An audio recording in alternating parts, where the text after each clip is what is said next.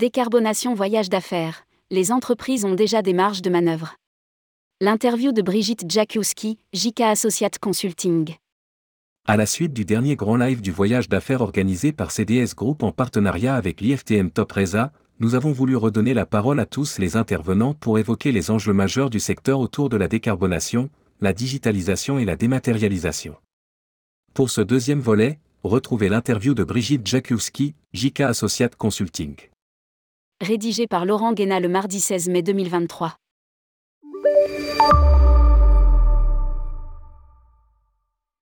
Tourmag.com Quels sont les obstacles auxquels se heurtent les entreprises qui entreprennent de décarboner le voyage d'affaires?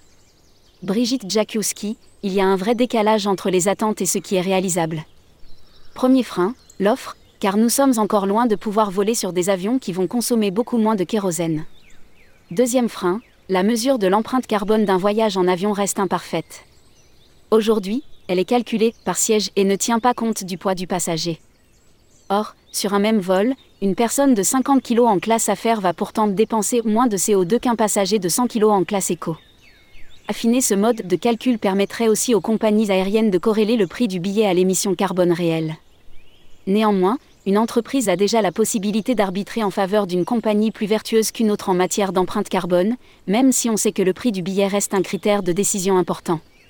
Ce qui prévoit encore aujourd'hui dans le choix, ce n'est pas la conscience écologique mais la nécessité de faire ou non le voyage, à des horaires et à des prix qui conviennent à l'entreprise et aux voyageurs. Avec la hausse actuelle du prix des billets, on assiste d'ailleurs à un arbitrage favorable à la décarbonation sur le long courrier. Avant, je payais 1000 euros pour aller à New York, aujourd'hui, c'est 3000 euros. Est-il vraiment nécessaire que je m'y rende physiquement? Un frein, le modèle économique des agences de voyage qui se rémunèrent sur les ventes de prestations. Tourmag.com Les entreprises peuvent aussi arbitrer en faveur d'hôteliers labellisés?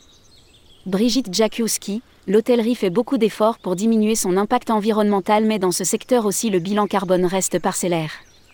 En France, 70% du parc hôtelier est d'ailleurs composé d'indépendants bien moins outillés que les grands groupes pour calculer leur empreinte carbone. Un voyageur d'affaires qui réserve va d'abord regarder si la chambre lui plaît, si le prix convient et la proximité avec son lieu de rendez-vous. Et ensuite, peut-être, si l'hôtel possède un label. C'est le même constat auprès des loueurs de voitures. Quant au train, on attend d'avoir des chiffres de son empreinte carbone globale. Au roulage, le train émet peu de CO2, mais son bilan carbone n'intègre que l'énergie consommée. Tourmag.com Comment une entreprise peut-elle néanmoins agir pour décarboner ses voyages d'affaires? Brigitte Jakiewski Cela passe déjà dans un premier temps par la digitalisation. L'entreprise doit se doter des outils qui vont lui permettre de réaliser des arbitrages pour ses déplacements professionnels. Mais là aussi, il y a un frein, le modèle économique des agences de voyage qui se rémunèrent sur les ventes de prestations. Dans ce contexte, elles ne sont pas prêtes à se tirer une balle dans le pied en disant à leurs clients F. Aide plutôt une visio qu'un voyage à Boston pour un rendez-vous de 3 heures. Il existe certainement d'autres modèles à mettre en place comme la valorisation de la vente de produits informatiques. Aller vers une convergence des plans de mobilité des entreprises et de leurs voyages d'affaires. Tourmag.com, à court terme, quels sont les autres leviers? Brigitte Jakiewski, il faut aller vers une convergence des plans de mobilité des entreprises et de leurs voyages d'affaires. Actuellement, toutes les entreprises de plus de 50 salariés travaillent sur leur plan de mobilité pour les trajets domicile-travail, autour des mobilités douces. Et donc, avec du vélo, de la marche, mais aussi du covoiturage et des véhicules électriques par exemple. Il va falloir incorporer les déplacements professionnels dans ce plan mobilité, et donc, en termes de digitalisation, avoir des outils qui nous permettent de le faire ce qui implique aussi, au niveau de l'organisation des entreprises, de mettre en convergence le travel management et le mobility management qui dépendent encore aujourd'hui de directions différentes.